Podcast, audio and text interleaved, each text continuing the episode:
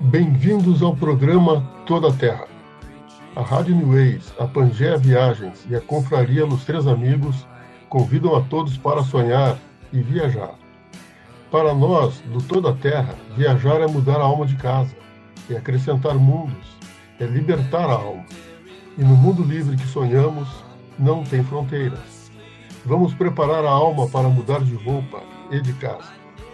Nestes breves momentos, viajaremos pela história, geografia e encantamentos de lugares interessantes em algum canto da Terra, para onde as pessoas se dirigem em busca de aventura, autoconhecimento e paz.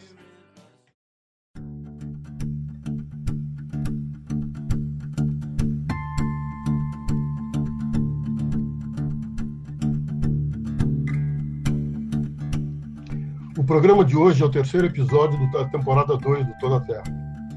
Na primeira parte, o Toda a Terra Viajantes, teremos uma conversa com a nossa amiga Rosane Nunes Dávila, que vai contar como viajar ajudou a transformar sua vida.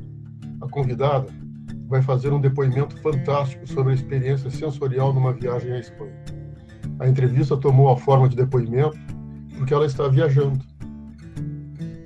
Depois, no Toda a Terra Lugares, visitaremos a extraordinária São Francisco, um lugar fundamental para a transição do movimento beatnik para o hippie entre os anos 1950 e 1970. Marcou o início da luta pelo fim da Guerra do Vietnã e também transformou-se em referência mundial para o movimento LGBT, sendo a primeira cidade no mundo a eleger dirigentes públicos assumidamente homossexuais, inclusive uma chefe de polícia transgênero. Comecemos então a conversa com a nossa convidada. Rosane, te apresenta e conta como surgiu essa vontade de andar pelo mundo e das tuas experiências em viagens. Bom dia, Marcos. Bom dia, viajantes da New Ways. Eu sou Rosane Nunes Ávila, sou filha de Nair e Edgar, sou terapeuta reikiana e estou aposentada. Né? Moro em Porto Alegre ainda e de vez em quando faço alguma revisão textual ou literária. Inclusive, eu tive a satisfação né, de poder aceitar o, o teu convite, Marcos, para revisar a narrativa uh, de Los Três Amigos, A Conquista do Fim do Mundo. Foi um trabalho muito prazeroso que proporcionou viajar um pouco, né? Uh, pela Patagônia, o Calafate, Terra do Fogo, enfim. Acho que o pessoal aqui já deve ter ouvido falar, né, sobre essa tua travessa aventura com mais dois amigos. Ler é, é uma forma também, né, de viajar, sem dúvida. Mas nem se compara, claro, a, a vivenciar, né? Viajar é um, é um evento que intensifica a vida. A, emoção ocorre antes, durante e para sempre. Porque as memórias, né, é a história da nossa vida, né? É a nossa história. E até hoje tenho muito viva as sensações dos preparos para as viagens de férias do final de ano quando criança. Eu acredito que todos tenhamos, né? A viagem é uma algo muito marcante nas nossas vidas e preparar e esperar por uma viagem é indescritível. E, e, as sensações da viagem então são indizíveis. Só vivendo, porque é sensorial, né? É quase uma sinestesia a viajar. É, é muita vida, é intenso. É, eu lembro de cada detalhe dos preparativos dos meus pais, providenciando a nossa aventura de 320 quilômetros até a Praia do Cassino num Fusca. Até hoje são registros assim comentados, né, com muitos risos por mim e minhas duas irmãs. Éramos cinco no Fusca e mais uma mudança quase para a praia. E durante a vida, diversas vezes eu escutei meu pai falar assim: antes de conhecer o mundo, a gente precisa conhecer o próprio país.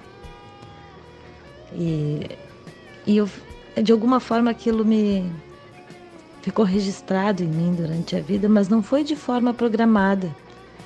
Que a vida me brindou com alguns outros estados desse nosso Brasilzão antes de atravessar o oceano para conhecer o, o, velho mundo, né? E antes de, de conhecer, eu era muito jovem, aos vinte e poucos anos, eu tive o privilégio de conhecer a Amazônia. E hoje a gente vendo, né, essa, toda essa barbárie que está ocorrendo é algo que machuca bastante a alma da gente. Mas foi uma experiência fantástica. A Amazônia é um lugar que é, a gente se sente uma formiga, porque é uma imensidão. E me deu na época a impressão de que o homem seria incapaz de. não teria condições de destruir algo tão imenso, né? Porque é um oceano. Era. E, e no entanto, parece que está ocorrendo. Mas enfim. É, e conhecer o velho mundo é, foi possível isso em 2012, né? É, pela primeira vez. E no meu roteiro tinha uma, um lugar muito especial que, eu, que era o meu propósito de atravessar o oceano, né? de conhecer a Europa. O resto todo foi feito, o resto do roteiro foi feito em torno disso. Eu priorizei conhecer a Ávila é, claro, né, pelo não só pelo fato do, do meu sobrenome, né, de trazer essa ancestralidade de alguma forma através do meu pai, que era Ávila, e, e eu queria muito conhecer esse lugar, não só por isso, mas uh, por toda a questão da magia de ser um castelo, né?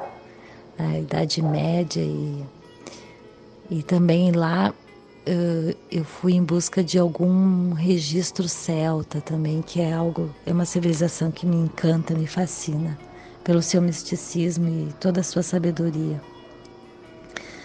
Mas uh, eu fui a Madrid na época e de Madrid peguei um ônibus, é, porque Ávila fica uma hora de Madrid. E a duas horas eh, de Madrid fica Salamanca, que é uma cidade muito mais, é uma cidade universitária e muito mais uh, popular no, nos roteiros turísticos, né? E aí Ávila fica preterida, no entanto, em 82 ela foi, em 85, creio, por aí, é, ela foi tombada, né, pela Unesco.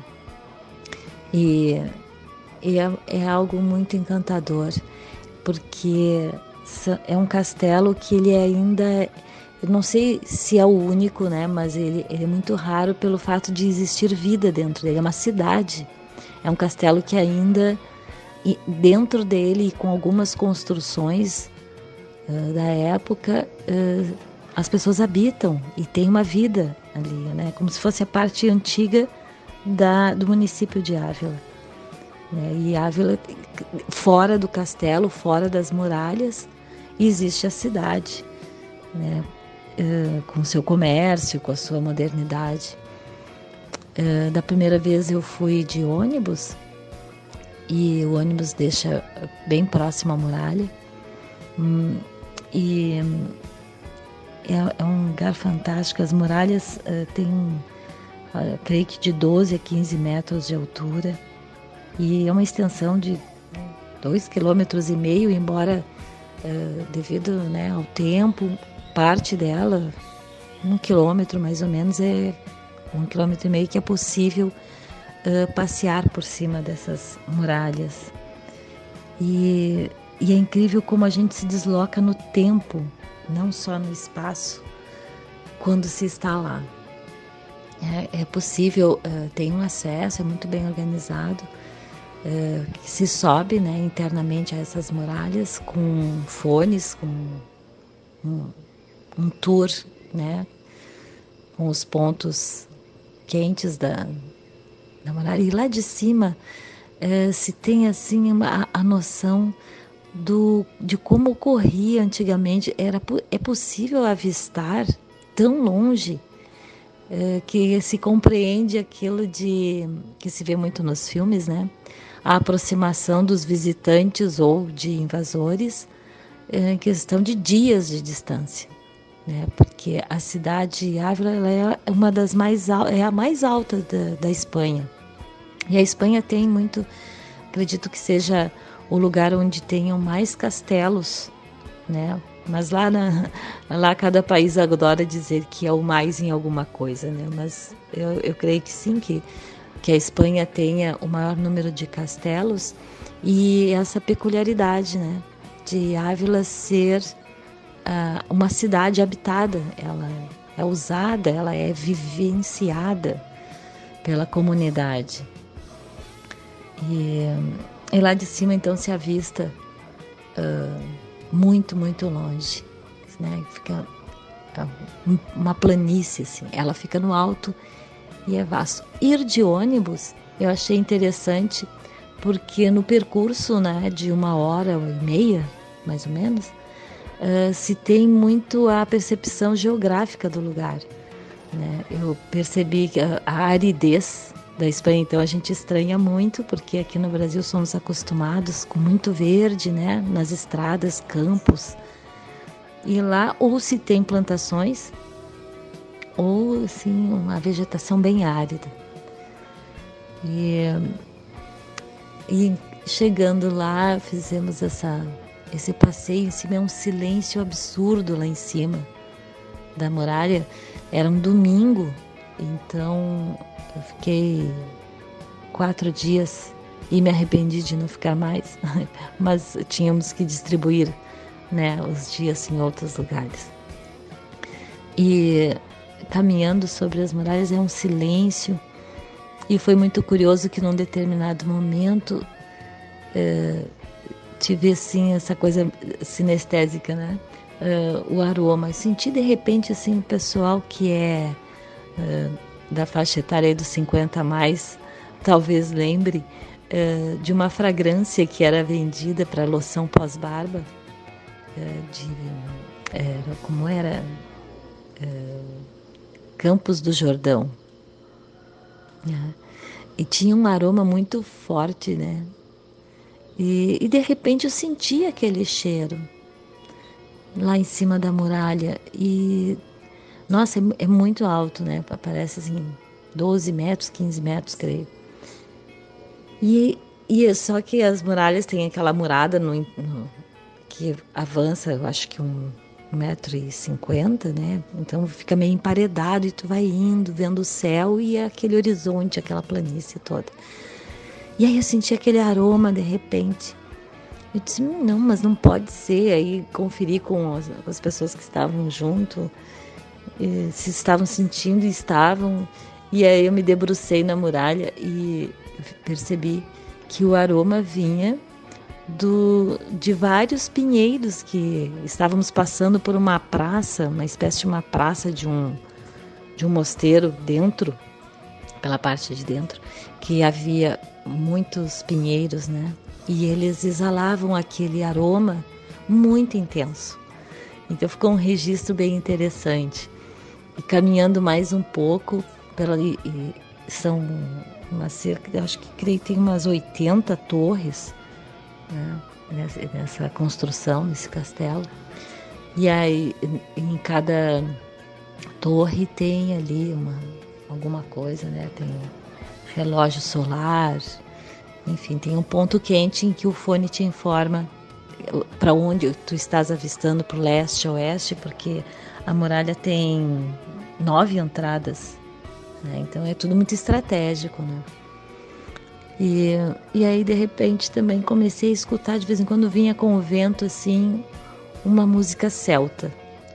Eu disse, nossa, será que a gente está tendo visões, audições, né? Percepções assim muito curiosas. E tá. Mas aí aquele som começou a ficar mais forte. E continuamos caminhando. Aí de repente escutei a música do Led Zeppelin. Aí eu disse: não, é, da onde esse som vem de algum lugar.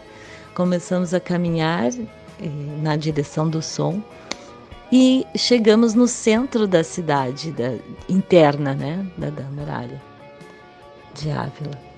Uh, porque quando nós chegamos, eu fiquei hospedada num que é assim é algo bem encantador, num palácio, um hotel palácio, né, que era um palácio e eles transformaram em hotel. E aí eu quis vivenciar, experimentar o que era, né, os alojamentos. É tudo muito simples assim, é não é aquela suntuosidade, né, de palácios. É uma coisa conchegante, né? Tem mezaninos em arcos e uma praça interna, é muito curioso. É Palácio Veleda, o hotel. E, e ali é a parte bem, bem antiga mesmo, né? Então, no dia seguinte que fomos passear pelas muralhas, é que foi possível visualizar tudo isso. Uh, e aí, de cima, enxergamos, era uma, um evento na cidade. Tinha, inclusive, no centro, na parte antiga, tem farmácia homeopática, né? E, e as senhoras passeando, é, um, é uma população, assim, de, de pessoas maduras, assim, né?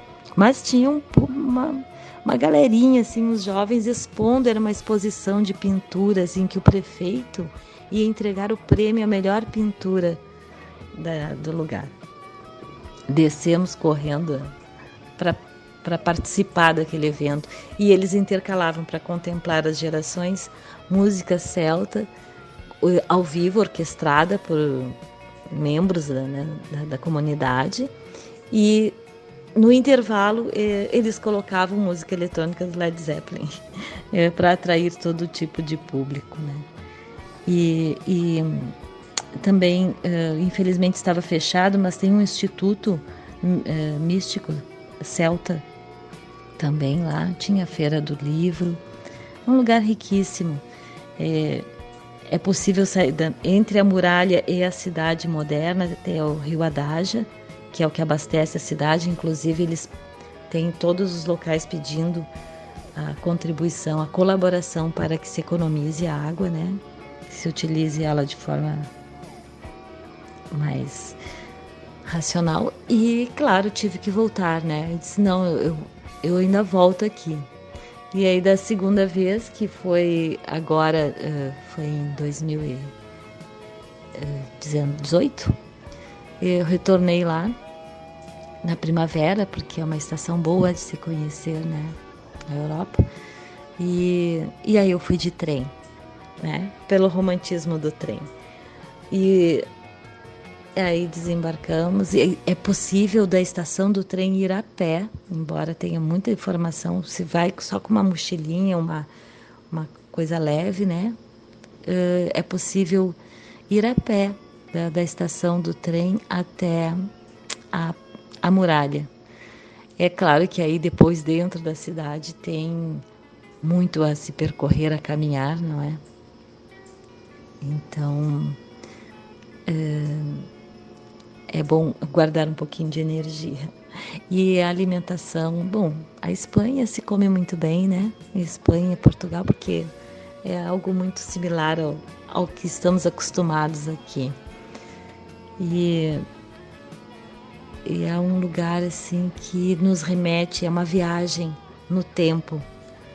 Né? É possível é, se perceber a, a, intensidade, o peso da Idade Média dentro daqueles castelos. Interessante também que lá de cima da muralha dava para ver os costumes das, os pátios internos, né, da, das pessoas, das casas, né, então se vê o quanto era possível vigiar uh, sem drones né, e satélites, mas a, a guarda fazia esse papel com muita facilidade, assim, né? Você tem uma percepção de, de um todo externo e interno da cidade. E assim que passar essa pandemia, ansiosíssima para viajar, porque viajar alimenta a alma da gente, são vivências, experiências que nos acrescentam demais, né? E fazem parte da nossa história. E agradeço então esse, a oportunidade dessa partilha. Um grande abraço a todos. E um abraço, Marcos. Até a próxima.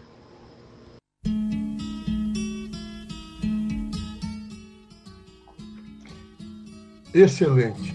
Eu sempre fico impactado com esses depoimentos. Eu conheço a Rosane desde garoto, a família toda, a mãe, as irmãs. Eu conheci o seu pai já falecido, era um grande amigo, o Edgar Ave. Muito obrigado pelo depoimento, Guria. Felicidades e boas milhas.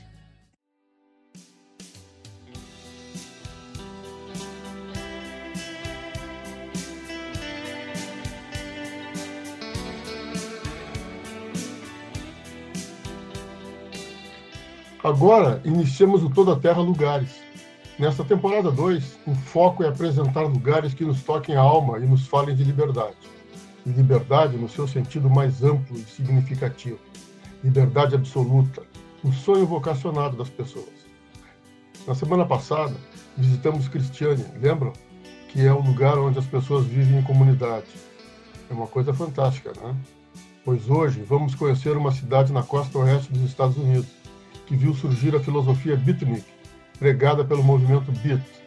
É o lugar também que abrigou os primeiros passos dos hippies, gerou as condições para decolar o conceito LGBTQI+, testemunhou o aparecimento dos yuppies e nunca, se, nunca jogou ao esquecimento que o verdadeiro sentido da vida é a liberdade, representada por aquele povo de mente arejada, coração puro e mãos limpas, que acreditam nas flores vencendo a força das armas num lugar onde as pessoas usam flores nos cabelos, roupas coloridas e praticam o lema paz e amor como estilo de vida. O episódio de hoje é narrado pelo convidado especial, o jornalista e narrador Guilherme Otávio. Faça um bom proveito. São Francisco, no norte da Califórnia, é uma cidade com colinas situada na ponta de uma península cercada pelo Oceano Pacífico e pela Baía de São Francisco, onde se pode ver a ilha de Alcatraz, local da famosa e antiga prisão de mesmo nome. É conhecida pela névoa que dura o ano todo, pela emblemática ponte Golden Gate, por seus bondinhos e por suas coloridas casas vitorianas. É a quarta cidade mais populosa do estado da Califórnia, e a 13ª mais populosa dos Estados Unidos, com uma população em torno de 900 mil habitantes. Em 1776, os espanhóis estabeleceram uma fortaleza no Golden Gate e uma missão chamada de Francisco de Assis no local. A Corrida do Ouro na Califórnia, em 1848, impulsionou a cidade para um período de rápido crescimento, o aumento da população em um ano foi de mil a 25 mil habitantes. Num terremoto seguido de incêndio, em 1906, três quartos da cidade foram totalmente destruídos. Reconstruída rapidamente, recebeu a Exposição Universal Panamá Pacífico nove anos depois. Durante a Segunda Guerra Mundial, São Francisco foi o porto de embarque para a Guerra do Pacífico, Após a guerra, o retorno dos militares, comados à imigração em massa, atitudes de liberalização e outros fatores que levaram ao Verão do Amor e ao movimento pelos direitos dos homossexuais, consolidaram São Francisco como um centro de ativismo liberal nos Estados Unidos. Hoje, São Francisco é um popular destino turístico internacional. Cercada por íngremes colinas, contém eclética mistura de arquitetura vitoriana e moderna, possui marcos históricos famosos, incluindo a ponte Golden Gate, os bondes e o bairro chinês, o Chinatown. A cidade também é um centro financeiro e bancário, sendo sede de mais de 30 instituições financeiras internacionais. O povo nativo, Olone, vivia no que hoje é São Francisco muito antes da chegada dos primeiros europeus. Em 1542, o português João Rodrigues Cabrilho, explorando em nome da corte espanhola, navegou próximo à região. Mas somente em 1595, o português Sebastião Rodrigues Cermenho, também explorando em nome da corte espanhola, ocupou a baía de Drake, localizada 100 km ao norte do Estreito de Golden Gate. Cermenho nomeou a região de Puerto de São Francisco, a missão hispânica de ordem franciscana, missão de São Francisco de Assis, popularmente conhecida por Missão Dolores, estabelecida perto do forte, fundou a igreja nomeada Mission São Francisco de Assis. Ao todo, foram seis missões fundadas pela Mission São Francisco de Assis. São Francisco de Assis foi a sexta missão a se estabelecer. Em 1821, o México tornou-se independente e a cidade passou ao domínio dos mexicanos. O governo mexicano estimulou a criação de gado na Califórnia, atraindo colonos americanos e ingleses instalados precisavam de matéria-prima para a indústria de calçados americanas, então em franco crescimento. Em 1822, um baleeiro inglês instalou-se na península de São Francisco e um porto foi instalado numa cidadezinha chamada de Yerba Buena. A Guerra Mexicano-Africana, em 1846, entre o México e os Estados Unidos, causou a anexação da parte superior da região mexicana de Califórnia, que depois iria tornar-se o atual estado americano de Califórnia. E em 1848, ouro foi descoberto na Sierra Nevada, Califórnia, próximo ao que é atualmente a capital estadual, Sacramento, levando a grande Gold Rush, corrida de ouro, da Califórnia em 1849. Inclusive, o time de futebol americano de São Francisco é chamado de 49ers. As pessoas que tiveram sucesso na busca ao ouro fizeram da São Francisco uma cidade rica. Entre o fim do século XIX e o início do século XX, a cidade sobreviveu à epidemia de cólera, à peste bubônica e um terremoto seguido de um terrível incêndio. Nove anos mais tarde, sediou a Exposição Internacional do Panamá e do Pacífico. Ao final da Segunda Guerra, em 1945, oficiais de 50 nações diferentes encontraram-se na cidade para fundar oficialmente a Organização das Nações Unidas. Nos anos 50, São Francisco tornou-se centro da contracultura. Na década de 1960, o centro da cultura hippie. A década de 1970 trouxe também uma nova onda de homossexuais à cidade.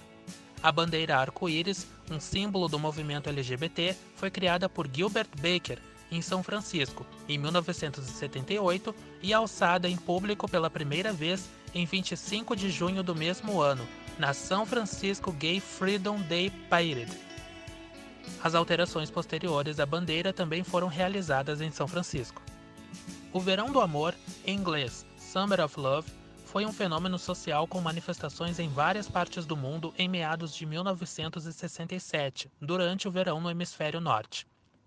A Passeata pela Paz, realizada no dia 15 de abril de 1967, em Nova York, é considerado um marco no início desse fenômeno social, e o movimento contou com a participação de romancistas premiados, astros do rock, hippies, professores rebeldes e pessoas simples da classe média para protestar contra a guerra do Vietnã.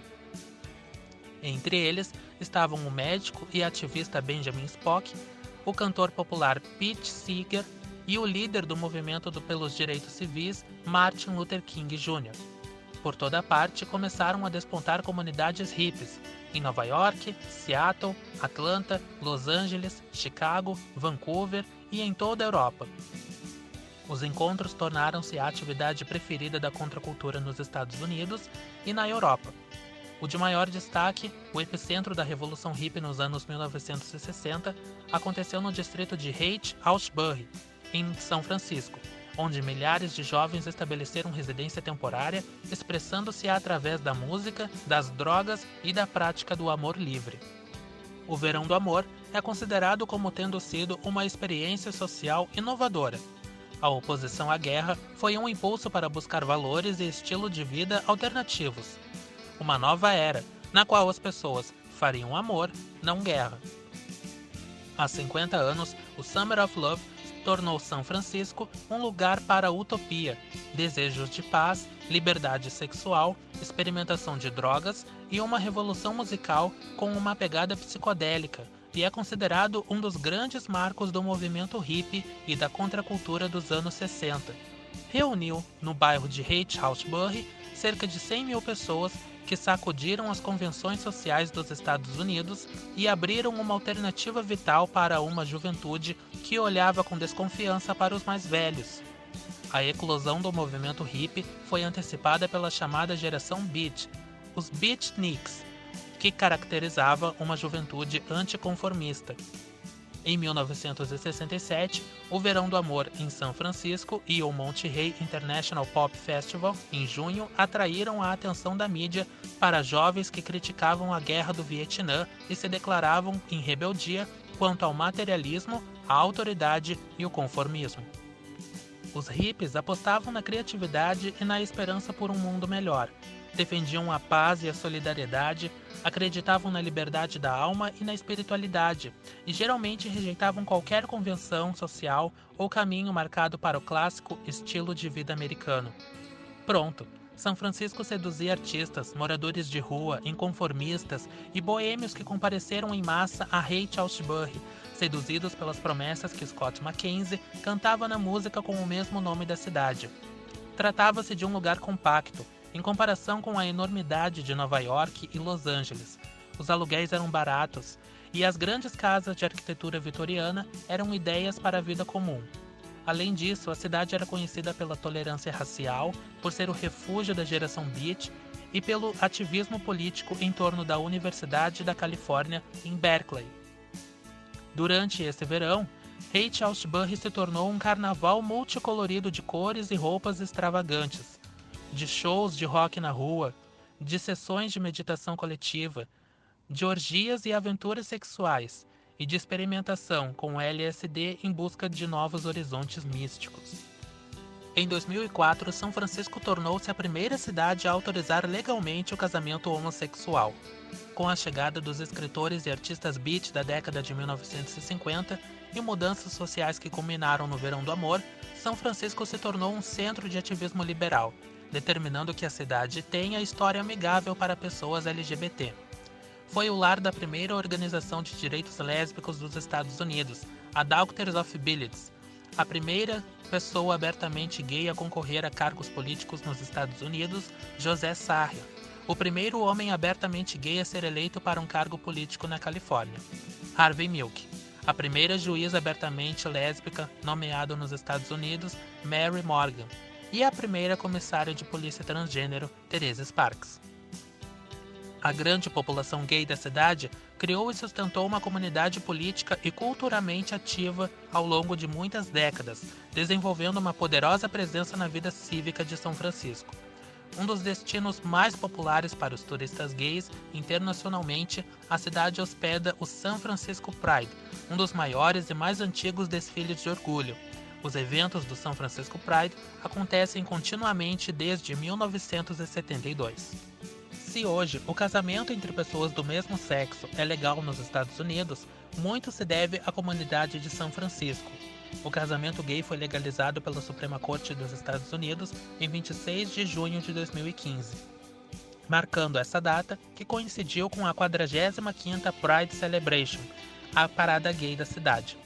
Dentre os bairros que marcaram história está Castro, que ficou conhecido como a Meca dos Gays. A Marcha Trans de São Francisco é o maior evento de orgulho transgênero da cidade e um dos maiores do mundo, que vem acontecendo anualmente desde 2004. Também nesse ano foi concedida a primeira licença para casamento entre pessoas do mesmo sexo. Del Martin e Phyllis Lyon, cofundadoras da Doctor of Billets, foram as primeiras lésbicas a se casarem nos Estados Unidos. Be sure to wear flowers in your hair. Já notaram que a chave toda são as flores?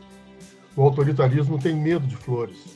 A Revolução dos Cravos em Portugal, no ano de 1974, derrubou a ditadura de mais de 40 anos do sanguinário ditador Salazar. Os portugueses foram às ruas e calaram os canhões dos tanques e dos fuzis, colocando singelos cravos nos seus canos, e com esse gesto sensibilizou os soldados que não atiraram na multidão. No Brasil, cansados da ditadura assassina, brasileiros foram às ruas cantando Para Não Dizer Que Não Falei de Flores, composta por Geraldo Vandré para o terceiro Festival Internacional da Canção, em 1968.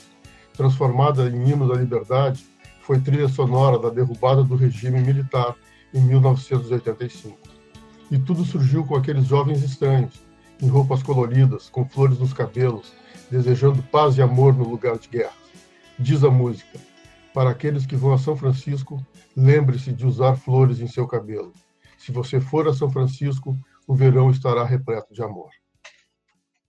Legendary